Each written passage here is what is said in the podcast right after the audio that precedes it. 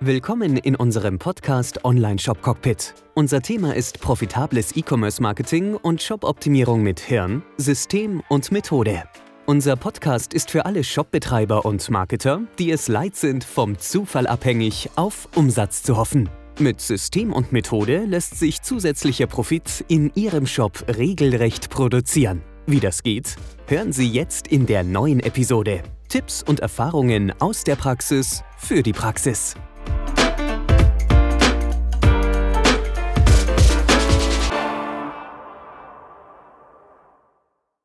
Dieses Thema künstliche Intelligenz ist natürlich für jeden interessant, weil es immer so im Ohr mitschwingt. Aber ähm, es war bisher immer sehr, sehr schwierig, ähm, das Ganze zu nutzen. Facebook und Google macht es jetzt einfach und nicht nur für die Generierung von Traffic, sodass du im Prinzip Facebook und Google einfach dir den brühheißen Traffic ähm, liefern lassen kannst über die künstliche Intelligenz. Das ist ja kein großes Geheimnis mehr. Trotzdem werde ich da mal die Grundlagen kurz nochmal auf, äh, aufdröseln. Und das Zweite ist, ähm, die künstliche Intelligenz dazu zu nutzen, deine Webseite zu optimieren. Weit über das, was wir jetzt ähm, an Split-Testing äh, kennt, hinaus. Also A-B-Testing ist so eine Möglichkeit, aber das ist ja so sehr, sehr rudimentär. Klar, auch sehr, sehr wichtig und, und erfolgreich, aber das geht ja darüber hinaus, ähm, die künstliche Intelligenz jetzt zu nutzen, die Besucher besser einzusch ähm, einzuschätzen und dem, dem, Besucher, der jetzt mit einem bestimmten Wunsch auf die Seite kommt, einfach auch andere Inhalte auf der Seite zu zeigen. Ähm, das, ist, das ist hier das Ziel. Noch ganz kurz für alle Leute, die äh die stellenweise äh, vielleicht das verfolgt haben äh, mit meiner Misere und Facebook, äh, vielleicht einmal wieder ähm, ein, ein Update geben. Ich habe tatsächlich jetzt einen Gerichtstermin bekommen. Der findet statt im Herbst, im Oktober. Geil. Äh, Breil gegen Facebook Ireland. Also allein das finde ich schon immer super spannend. Also, äh, Fakt ist der, ich bin gesperrt worden laut meines Rechtsanwalt, äh, meines Rechtsanwalt-Teams. Also das ist ein Team, der hat sich darauf spezialisiert, nur privat gegen Facebook. Also das ist ein Spezialanwaltsteam, äh, sitzt bei uns in Bayern, aber die machen deutschlandweit privat gegen Facebook. Das Ganze ist ziemlich aufgeblasen worden. Ich habe nicht gedacht, was da eigentlich alles im Hintergrund läuft. Also Fakt ist, ich bin gesperrt worden, weil ich damals den Rentenbooster veröffentlicht habe auf Facebook. Das ist politisch, politisch nicht gewollt. Aber Facebook blast es nicht nach außen aus und sagt, nur weil es jetzt ein, ein, ein politischer, äh, eine politische Aktion war, sondern Facebook geht es einen anderen Weg und sagt einfach, ich habe nie existiert auf Facebook. Also ich habe nie einen Account gehabt auf Facebook und ich soll jetzt beweisen, dass ich die letzten zwölf Jahre auf Facebook war. Ich bin komplett gelöscht, mich gibt es nicht mehr auf Facebook. Und äh, der Anwalt äh, von Facebook aus New York, also man muss ja mal die, die Sache auch ein bisschen einorientieren, das macht jetzt ein New Yorker Anwalt für Facebook in Deutschland, äh, in Bayern. Und äh, da ist halt geschrieben worden auf ungefähr 40 Seiten, warum ich nie existiert habe und warum das von mir nichts gibt auf Facebook und warum das ich auch äh, keinen Schadenersatz, der jetzt eingeklagt wird, einfordern kann. Und das Ganze geht jetzt gegeneinander. Und jetzt hat der Richter in Landshut, das ist bei uns das Gericht, was dazu zuständig ist, erstmal gesagt, ähm, er geht davon aus, dass ich existiert habe. Er geht davon aus, dass das Ganze äh, stattfinden darf, die Gerichtsverhandlung. Das, er geht davon aus, dass es nicht auf Englisch stattfindet und nicht in Irland, sondern in Deutschland auf Deutsch. Es muss ein deutscher Rechtsanwalt das übernehmen für Facebook. Und er hat jetzt den ganzen Schaden, ist jetzt schon auf knapp 35.000 Euro eingestuft. Also man muss es mal überlegen. Ich wollte ja nicht nur wieder in Facebook rein und wieder ganz normal da drin schreiben. Wir sind jetzt bei 35.000 Euro äh, äh, ja, Kosten, die jetzt schon vom Gericht sind. Und das Ganze jetzt im Oktober. Und jetzt schauen wir mal, wie es weitergeht. Wird spannend. Es geht darum, die, die, künstliche Intelligenz zu füttern. Das machen wir sehr erfolgreich mit unseren Werbeanzeigen, nicht mit unseren Livestreams und mit den Werbeanzeigen unserer Kunden. Wir sind auch selbst keine Facebook-Agentur. Wir selbst machen keinen Traffic. Wir selbst machen auch keinen kein Google Ads Traffic. Wir machen keinen Facebook Traffic. Wir haben das ganze Traffic-Geschäft schon vor fünf Jahren abgegeben und konzentrieren uns ausschließlich auf die Optimierung von Verkaufsprozessen in Websites und in Marketing-Systemen. Das ist unsere Aufgabe. Und da kommst du an der künstlichen Intelligenz von Facebook einfach nicht mehr vorbei. Das heißt, wenn du Werbung schaltest, wenn du deine, ähm, wenn du ähm, dein, dein Traffic einkaufst und profitabel einkaufen möchtest, dann brauchst du ähm, die Hilfe von Facebook, die Hilfe von Google. Wenn du immer noch versuchst, manuell irgendwelche ähm, Anzeigen zu basteln, die dir dann hoffentlich äh, Besucher bringen, die dann kaufen und das direkt auf Anhieb profitabel werden soll, dann wirst du extrem, extreme Schwierigkeiten haben. Und deswegen zeige ich euch mal kurz, wie unsere Erfahrung damit ist, was wir aktuell aufbauen und was aktuell am besten funktioniert. Wir haben eine Webseite und wir brauchen kaufbereiten Traffic für diese Website. Und wir haben die Möglichkeit, Informationen über das, was auf unserer Webseite passiert, an Facebook zurückzugeben und an Google zurückzugeben. Und auf Basis dessen dann die Werbung besser zu targetieren und unsere Nutzer mit den Informationen zu versorgen, die sie gerne hätten. Das heißt, wenn ich hier ähm, den ersten Besucher habe, der zum ersten Mal auf meiner Webseite ist, dann kommt der hier in so einen kleinen ähm, Facebook-Zielgruppentopf und dann kommt er vielleicht wieder zurück. Andere Leute kommen dann auf die Opt-in-Seite, sehen vielleicht unser Newsletter-Eintragungsfeld oder sehen vielleicht irgendwie eine Checkliste zum Download und dann kommen andere und laden diese Checkliste tatsächlich runter. Das ist dann der nächste Schritt.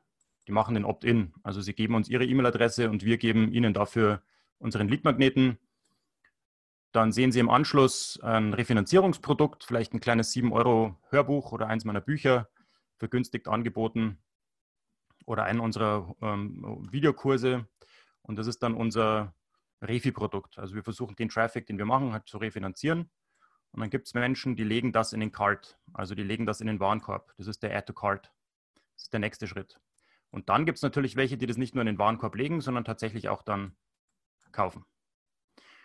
Und jetzt hast du zwei Möglichkeiten. Du kannst jetzt ähm, dafür sorgen, dass diejenigen, die zwar auf deiner Besucher, auf deiner, auf deiner Seite als Besucher waren, aber nicht die Opt-in-Seite gesehen haben, diese eben dann darauf zu bringen. Alle diejenigen, die auf der Opt-in-Seite waren, aber nicht sich eingetragen haben, die kannst du dann wieder erreichen mit Retargeting und bringst sie dann dazu, tatsächlich sich einzutragen.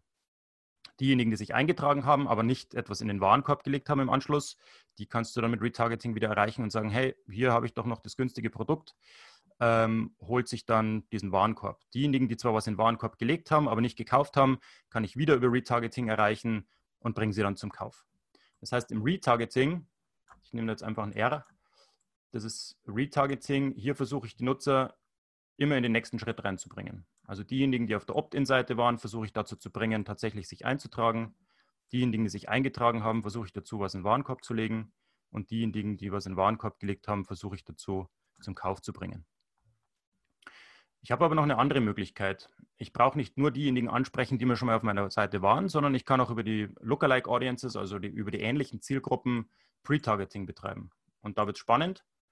Und da hilft mir natürlich dann die Zielgruppenintelligenz von Google. Google hat äh, Facebook und Google. Äh, Facebook und Google haben viele Datenpunkte von uns, nicht nur das Alter und das Geschlecht, sondern eben auch unsere Vorlieben, unsere ähm, Interessen, mit welcher Gruppe sind wir affiliiert, welche Seiten liken wir, welche Themen interessieren uns, welche Beiträge lesen wir uns durch, auf welche Werbeanzeigen äh, reagieren wir. Und so kann uns äh, Google und Facebook sehr, sehr gut einschätzen. Und ich kann auch ähnliche Zielgruppen finden. Also ich kann jetzt hergehen und sagen, ähm, liebes, ähm, liebes Facebook, zeig doch mir alle diejenigen, die meinen Käufern sehr ähnlich sind. Oder zeig mir, zeig meine Werbung nur diejenigen, die meinen äh, Leuten sehr ähnlich sind, die was in den Warenkorb gelegt haben. Oder such mir alle diejenigen raus, die sich bei mir eingetragen haben und finde dann alle denjenigen, die denen ähnlich sind, die denen möglichst ähnlich sind, die bei mir äh, sich eingetragen haben in meine Liste. Und das geht mit jedem Schritt so. Da gehe ich dann von hinten nach vorne vor. Das ist äh, die umgedrehte Logik, die ich beim, beim Retargeting hatte. Beim Retargeting will ich die Leute immer in den nächsten Schritt bringen und beim Pre-Targeting ähm, hat sich bei uns herausgestellt, wenn ich die Lookalike Audience der Käufer nehme, also diejenigen, die denen sehr ähnlich sind, denen zeige ich dann eine Aufforderung von, für ein Produkt ähm, und mit dem Ziel, etwas in den Warenkorb zu legen. Also da ist nicht mein Ziel, direkt zu kaufen bei dieser Zielgruppe, sondern da ist das Ziel, dass ich bei Facebook einstellen kann, der Add to Cart. Wenn ich dann alle diejenigen nehme, die denen ähnlich sind, die was in den Warenkorb gelegt haben, dann schalte ich Anzeigen und Kampagnen, aber nicht mit dem Ziel Add to Cart, also mit dem Conversion-Ziel direkt was in den Warenkorb zu legen, sondern da ist mein Ziel wieder der vorgelagerte Schritt. Also ich nehme alle diejenigen, die, dem, äh, die denen ähnlich sind, die was in den Warenkorb gelegt haben und ich zeige denen Anzeigen und Kampagnen mit dem Ziel, sie dazu zu bringen, sich in meine Liste einzutragen. Also denen zeige ich dann ähm, vielleicht meinen mein Lead-Magneten, unsere Checklisten oder unsere Leitfäden ähm, oder andere ähm, Trainings, die wir haben, kostenlose Trainings. Und diejenigen, die denen ähnlich sind, die sich eingetragen haben, denen zeige ich dann Ads, die sie einfach nur auf die Webseite bringen sollen. Ähm, somit hole ich mir immer diejenigen raus und targetiere aber nicht auf, den, auf das gleiche Ziel für diese Lookalike Audience, sondern für das davor gelagerte Ziel. Es hat mehrere Gründe. Wir haben das gemerkt bei einer Kaufkampagne. Ähm, ich habe eine Kaufkampagne gehabt und wenn ich die Käufer, diejenigen, die denen den Käufern sehr ähnlich sind, einfach wieder mit einer Kaufkampagne beschieße und sage, hier hast du mein Produkt und kaufe, dann ergibt sich so ein, so ein in sich geschlossener Kreis. Also diejenigen, die gekauft haben, haben, haben eine Zielgruppe, die denen ähnlich sind und die, die denen ähnlich sind, sage ich dann wieder ein Kauf, äh, Kaufangebot. Somit ist das im Prinzip wie so eine, so eine kleine, ähm, möchte jetzt nicht sagen Inzucht, aber ich, ich bringe kein neues Material mehr rein. Während wenn ich hier denjenigen, die dem Kauf, ähm, dem Käufer sehr, sehr ähnlich sind, vielleicht sogar ein vorgelagertes Ziel wie den Opt-in. Also ich nehme alle diejenigen, die meinen Kunden ähnlich sind und zeige denen dann zum Beispiel meine Checklisten zum Gratis-Download. Dann habe ich hier die Sicherheit, dass die nicht nur an meinem, meinen Checklisten Interesse haben, sondern auch an meinem Produkt. Weil wenn ich immer nur diejenigen hernehme, die sich schon eingetragen haben und gesagt, jetzt findest du mir die Nächsten, die sich bereit sind einzutragen, dann kann es ja sein, dass ich mir ständig Leute hole, die zwar bereit sind, sich einzutragen, aber dann im Endeffekt nicht zu kaufen. Wenn ich es aber so mache, dass ich mir die Käufer-Zielgruppe nutze und sage, hier bringen mir alle diejenigen, die meinen Käufern ähnlich sind und zeige denen jetzt meine Checklisten, dann habe ich automatisch in meiner Liste, früher oder später, wenn die sich eintragen in meine Liste, sind die auch für den, für den Verkauf des Produktes schon vorqualifiziert. Deswegen würde ich bei den äh, Retargeting-Listen immer von vorne nach hinten aufbauen und immer den nächsten Schritt bewerben mit dieser Zielgruppe, beim Pre-Targeting, also mit den ähnlichen Zielgruppen, mit den Lookalike-Zielgruppen, würde ich immer den vorgelagerten oder zwei, zwei vorgelagerte Schritte bewerben. Somit ist sichergestellt, dass sie sich nicht nur für dieses ähm, tatsächliche Ziel interessieren, das ich gerade im Moment bewerbe, also den Opt-in in meine Liste, sondern auch schon vorqualifiziert sind für dieses Ziel, was sie ja ähm, eigentlich erfüllen sollen. Das ist der Kauf. Also das ist für mich im Verständnis, ist, ist Traffic äh, generieren jetzt nicht nur einfach Besucher finden für meine Webseite, die irgendwas machen, sondern immer mit dem Hintergedanken, ich versuche Informationen und Daten an den, an, an den äh, Facebook-Algorithmus zu liefern oder an den Google-Algorithmus, um den Pixel, äh, Pixel zu füttern. Also den, den Pixel, den Werbepixel von Facebook ähm, mit Informationen zu versorgen über meine Besucher, was die bereit sind zu machen auf meiner Webseite und dann dem, dem Facebook-Algorithmus einfach die Auswahl meiner Besucher überlassen. Anstatt dass ich nur noch ähm, auf ähm, die Interessen targetiere oder auf Keywords targetiere, kann ich dann eben sagen, such mir doch einfach diejenigen, die meinen Käufern am ähnlichsten sind und zeige denen jetzt meinen Leadmagneten. Und da ist die künstliche Intelligenz um einiges besser, als ähm, wir selbst es sind mit der manuellen Auswahl von irgendwelchen Interessenzielgruppen. Äh, wir kriegen teilweise sehr günstige Leads dadurch, und günstiger, als wenn wir einfach auf eine Interessenzielgruppe, für uns wäre es jetzt zum Beispiel so das Interesse Online-Marketing oder Affiliate-Marketing. Äh, das können wir uns natürlich auswählen und sagen, wir möchten alle diejenigen erreichen, die an, an Affiliate-Marketing oder Online-Marketing Interesse haben und denen dann unsere Anzeigen zu zeigen. Die sind beim Lead ungefähr 2,50 Euro bis 3 Euro. Wenn wir ein Webinar-Lead haben, ist der ein bisschen, ein bisschen teurer. Wenn es tatsächliche Call-Leads sind, also vorqualifizierte Leads, die mit uns sprechen möchten, zahlen wir vielleicht 30 Euro. Aber das ist immer noch ähm, um einiges günstiger, wenn ich dann die Lookalike Audiences nutze, weil Google und Facebook einfach uns sehr viel besser kennen als wir uns selbst. Deswegen würde ich euch empfehlen, beschäftigt euch nicht nur damit, wie ihr eure Webseite optimiert, zu dem kommen wir gleich im nächsten Schritt noch, sondern wie ihr auch euren Traffic optimiert. Und fangt an, euch mit dem Thema künstliche Intelligenz zu beschäftigen. Fangt an, euch mit dem Thema ähm, Lookalike Audiences oder ähnliche Zielgruppen zu beschäftigen ähm, in Facebook und in, in, Google. So, das ist der, der unverbindlichste Einstieg in diese, ähm, in diese Welt der künstlichen Intelligenz, damit ihr die lernt zu nutzen.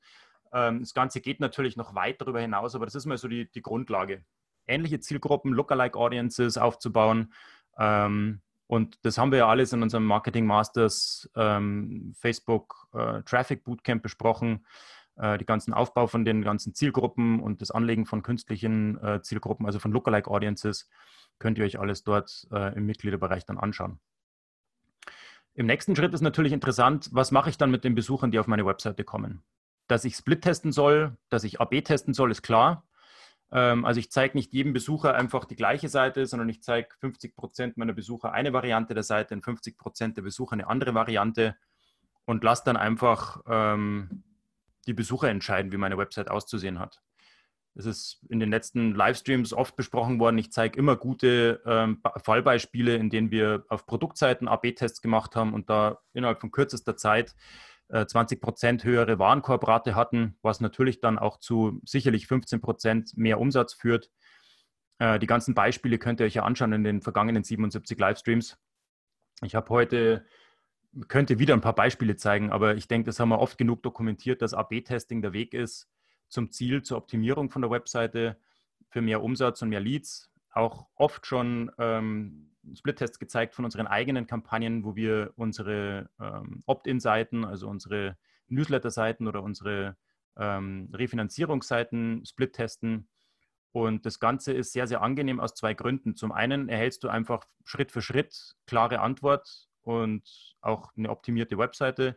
Zum anderen aber brauchst du dann selbst keine Entscheidung mehr zu treffen. Genauso wie du jetzt mit dieser Strategie, die ich dir gerade gezeigt habe, äh, die künstliche Intelligenz entscheiden lässt, welche Besucher für dich die richtigen sind und selber nicht mehr rumbohren musst, sondern ähm, auch auf deiner Webseite im Prinzip die, die Antwort und die Entscheidungen deinen Besuchern überlässt. Es ist ja nicht deine Entscheidung, wie deine Website auszusehen hat, sondern die Entscheidung deiner Besucher. Das ist mal der erste Schritt, dass du anfängst mit AB-Testing, mit Split-Testing.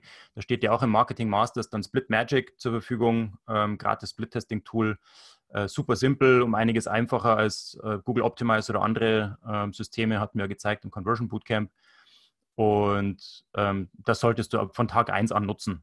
Ähm, jeden Tag, ähm, indem du auf ähm, Split-Testing, AB-Testing verzichtest, verzichtest du auch auf zusätzliche Leads oder Umsatz. Ist so. Also nicht jeder äh, Split-Test, AB-Test ist natürlich erfolgreich und bringt bessere Conversion Rates. Es gibt auch AB-Tests, wo du feststellst, hey, ich hatte hier eine Idee, ich dachte, ich schreibe jetzt die Überschrift, anstatt A schreibe ich jetzt Überschrift B. Und du denkst, das ist voller Knaller und es stellt sich aber raus, dass die zweite Überschrift vielleicht sogar schlechtere Ergebnisse bringt. Aber das ist ja auch der, der Sinn und Zweck von, von Split-Testing. Der Sinn und Zweck von AB-Testing ähm, ist nicht, dass du immer, es äh, ist ja wie ein Glücksspiel ähm, im Endeffekt. Du versuchst, die bessere Variante zu finden, du machst Vorschläge, du schlägst unterschiedliche Überschriften vor und dieses AB-Testing-Tool zeigt diese Überschriften dann unterschiedlichen Besuchern und je nachdem, welche Überschrift die bessere ist, wird der dann als, als Gewinner gekürt im Prinzip dass du nicht immer die richtige Entscheidung triffst, ist ganz klar. Aber es ist auch nicht das Ziel von AB-Testing, immer die richtige Entscheidung zu treffen, sondern klare Antworten zu haben. Anstatt aus dem Bauch raus einfach allen Besuchern plötzlich eine andere Überschrift zu zeigen und Gefahr zu laufen, dass die einfach dann mies läuft und schlechtere Ergebnisse bringt, überlässt du einfach diese Entscheidung den Besuchern. Und dann weißt du, dass die Überschrift B einfach schlechter ist. Das ist auch okay. Das ist ja kein Rückschlag in dem Moment, sondern auch eine tolle Erkenntnis, dass diese, dass diese Variante einfach jetzt schlechter äh, performt und schlechtere Ergebnisse bringt. Es ist natürlich immer zu hoffen, dass man jetzt gleich auf Anhieb die Conversion Rate oder die Verweildauer oder was auch immer man gerne optimieren möchte in dem Fall, optimieren kann und optimieren wird. Aber manchmal gibt es auch äh, schlechte Ergebnisse. Aber du ersparst dir eben dieses Gefühl von, oh Gott, jetzt ist alles schlechter geworden, ich habe alles schlechter gemacht, weil du ja nicht mehr irgendwas schlechter machst, sondern du holst dir einfach nur die Klarheit, dass du diese Variante jetzt tunlichst nicht auf deiner Webseite einsetzt. Das ist ja dann die Erleichterung, die dir ähm, dieses Split-Testing bringt, dass du diese Entscheidungen nicht mehr selber treffen musst, dass du viel, viel schneller vorwärts kommst mit, mit AB-Testing und auch mit diesen äh, Zielgruppenvarianten, weil du einfach dir nicht mehr selber auf den Beinen stehst, nicht mehr selber auf den Füßen stehst und einfach nicht mehr versuchst, alles richtig zu machen und immer die richtige Entscheidung zu treffen, sondern du haust einfach mal zwei, drei ähm, Varianten nach außen und schaust dann einfach mal, was, was da draußen besser ankommt. So bist du schneller, so kannst du Woche für Woche deine Website optimieren und Woche für Woche neue Varianten ins Spiel bringen und brauchst keine Angst mehr haben, dass du Fehler machst, sondern auch wenn mal eine Variante schlechter performt, ist es ein gutes Ergebnis, weil du weißt, dass diese Variante einfach dann nicht einzusetzen ist. Das ist für mich so das, was, was Split-Testing äh, über den Tellerrand hinaus noch interessant macht. Ähm, wir nutzen aber auch äh, die künstliche Intelligenz auf der Website über das bloße äh, Split-Testing hinaus. Und da gibt es mittlerweile auch feine Tools, die das Ganze relativ einfach machen, mit denen du den Besuchern auf deiner Webseite einfach Inhalte zeigst, auf Basis von ihren Wünschen oder auf Basis von ihren ähm, Interessen oder auch auf Basis von ihrem Wohnort. Wir haben zum Beispiel Kampagnen jetzt im Test, wo wir den äh, Besuchern, wenn ein Besucher von München auf meine Webseite kommt, dann sieht er halt in der Überschrift äh, schöne Grüße nach München. Ich hoffe, das Wetter passt bei euch. Und der Besucher, der aus Hamburg kommt, dem zeige ich dann einfach eine Überschrift, wo es heißt, hey, äh, Hamburg äh, war ich auch schon lange nicht mehr, sollte ich mir vorbeischauen. Äh, der, Be der, Berliner Besucher be bekommt dann eine, eine, Überschrift gezeigt, die Berlin beinhaltet. Ähm, schöne Grüße nach Berlin. Ich hoffe, das Wetter passt bei euch. Und allein schon diese persönliche Ansprache oder diese sehr regional, auch wenn es große Regionen noch sind, trotzdem, äh, man ist, man ist einfach aktuell noch überrascht, wenn man seinen Wohnort, das lässt sich ja wiederholen mit kleinen Dörfern wie Traunstein oder keine Ahnung, ähm, was es sonst noch für Dörfer in Deutschland gibt. Ich kenne nur eins. Ähm, je, je regional, je spezifischer du wirst, desto überraschter werden die Leute einfach sein. Lässt sich natürlich auch mit Geschlechtern machen, dass ich den Frauen, die auf meine Webseite kommen, eine andere Webseite präsentieren als den Männern. Das ist mal so die, die Grundlage anhand der demografischen oder, oder äh, geografischen ähm, Parameter, die mir zur Verfügung stehen, in Facebook, in den, Werbe, äh, in den Werbenetzwerken, ähm, einfach personalisierte oder individualisierte Nachrichten auf der, auf der Webseite zu zeigen. Ähm, geht noch einen Schritt weiter. Mittlerweile ist es auch kein Problem mehr, den Besuchern, die vielleicht ähm, andersrum. Ich weiß ja über meine über mein Shop-Backend oder über mein Website-Backend oder auch über mein Google Analytics weiß ich ja, ähm, wie oft die Nutzer auf meiner Seite wiederkommen, bevor sie kaufen. Ich weiß auch, an welchen Tagen die Kaufwahrscheinlichkeit am höchsten ist und an welchen Tagen die Eintragungsrate oder die Wahrscheinlichkeit, dass sich die Nutzer in mein Newsletter eintragen, am höchsten ist. Diese Information kann ich natürlich nutzen. Dass ich, wenn ich zum Beispiel weiß, dass der Nutzer im Schnitt dreimal wiederkommt, bevor er kauft und diejenigen, die zum dritten Mal kommen, am kaufbereitesten sind, dann würde ich natürlich denjenigen der heute zum dritten Mal auf meine Webseite kommt, vielleicht einen kleinen Kaufanreiz geben. Derjenige, der zum zweiten oder zum vierten Mal kommt, kriegt halt dann eine andere, eine andere Meldung gezeigt. Aber derjenige, der in diesem Bereich sich befindet, wenn ich weiß, ähm, der Nutzer kommt jetzt zum dritten Mal gerade wieder auf meine Seite und im Schnitt kaufen die Nutzer, die zum dritten Mal kommen, mit höchster Wahrscheinlichkeit bei mir ein dann würde ich mir meine Rabattaktionen oder vielleicht mein Free Shipping oder vielleicht meine, meine Boni, die ich vielleicht noch dazugebe, für die Leute aufhalten, die eben zum dritten Mal auf die Website kommen und somit ohnehin schon eine höhere Wahrscheinlichkeit haben zu, zu kaufen. Dann schubse ich die mit meinem kleinen Bonus, mit meinem kleinen Anreiz einfach noch so über die, über die Kaufschwelle drüber.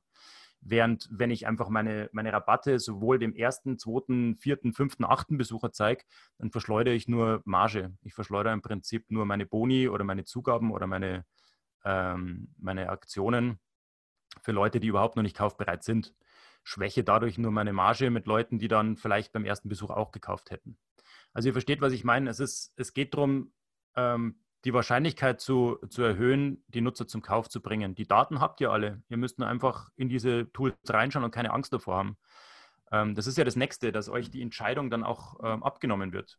Kann ich mal ganz kurz das, was ja, du gesagt hast, vielleicht äh, äh, nochmal in einem Beispiel übersetzen. Wir schauen uns ja sehr oft äh, Online-Shops an, die erstmalig bei uns äh, quasi auftreten und halt fragen, was wir für Dienstleistungen machen. Wenn wir uns dann die Online-Shops anschauen, dann sehen wir halt sehr oft grafisch wunderbar, schön gestaltete, tolle Online-Shops. Ich gehe drauf als Erstbesucher und dann kommt als allererstes, egal um was es geht, diesen Online-Shop, ab 50 Euro Warenwert, Einkauf, äh, Free Shipping.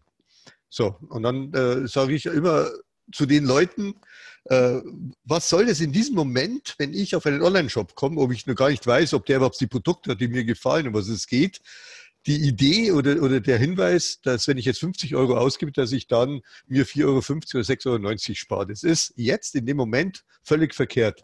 Die Leute sind in einer ganz anderen Erwartungshaltung. Der Erstbesucher, der muss doch erstmal rausfinden, ist dieser Online-Shop für mich geeignet. Aber da wird ein richtig wichtiger Platz, oft äh, das erste Viertel äh, am Bildschirm oder das erste Fünftel für eine, für eine, für eine Nachricht ausgegeben, die völlig fehl am Platz ist. Und das ist das, was der Flo jetzt gerade gemeint hat. Man kann es natürlich steuern. Man kann sagen, die Erstbesucher, die kommen auf einer anderen äh, Landingpage, da wo halt das natürlich nicht äh, angeregt wird mit dem Free Shipping, weil es nicht nützlich ist und nicht dienlich ist. Die wollen andere Informationen. Wenn aber ein Besucher das zweite, dritte oder vielleicht das, das vierte oder fünfte Mal kommt, dann kann ich natürlich das einblenden und kann sagen, hey, wenn du bei mir einkaufst, äh, dann bekommst du den Waren äh, kostenfrei zugeschickt. Also das sind die Dinge, die man sich immer überlegen soll, äh, warum äh, äh man welche Informationen man abgeben soll und auch ein Gutschein. Also wie oft komme ich auf einen Online-Shop und dann heißt äh, hier 30% äh, Rabatt. Ja, aber ich bin ja noch gar nicht so weit. Ich brauche keine 30% Rabatt, sondern ich brauche jetzt erstmal, das ist viel wichtiger, Informationen, um was geht es was ist das Handling, wer steht dahinter, was sind es für Produkte und so weiter und so fort. Und dann, wenn es zum Kaufen geht, dann brauche ich den Rabatt und dann muss ich das einblenden. Das ist dann noch die, wie der Flo so schön sagt, das ist der Schubser über die Kaufschwelle, dass die Leute einkaufen. Das ist das, was der Flo jetzt gerade gemeint hat. Also je nach dem Status, wie der Besucher ist, bei mir in meinem Online-Shop, dann die Informationen zukommen lassen. Jo, das war's schon wieder. Schön, dass du dabei warst. Ich hoffe, ich konnte dir Mehrwert geben, Tipps und Tricks mit auf den Weg geben. Ich wünsche dir gute Umsätze, gute Geschäfte und wenn du gerade dabei bist, hol dir doch mein neues Buch Umdenken, E-Commerce Marketing mit Hirnsystem und Methode. Das ist quasi das Begleitbuch zum Podcast und zur kompletten Methode, damit du auch direkt in die Umsetzung kommst. Umdenken kannst du dir jetzt holen für ein Apfel und ein Ei. Kannst auch gerne das Hörbuch noch mitnehmen und dann auch einfach gemütlich zu lauschen, während du gerade auf dem Weg bist. Genauso bequem wie hier im Podcast. Umdenken findest du jetzt unter conversion.consulting-podcast. Vergiss auch nicht, den Podcast zu abonnieren. Gib mir deine Bewertung ab. Fünf Sterne wären natürlich schön, wenn es dir gefällt. Like den Podcast, teile den Podcast und abonniere den Podcast. Bis dahin wünsche ich dir bis zur nächsten Episode gute Umsätze, gute Geschäfte, dein Florian Schöll.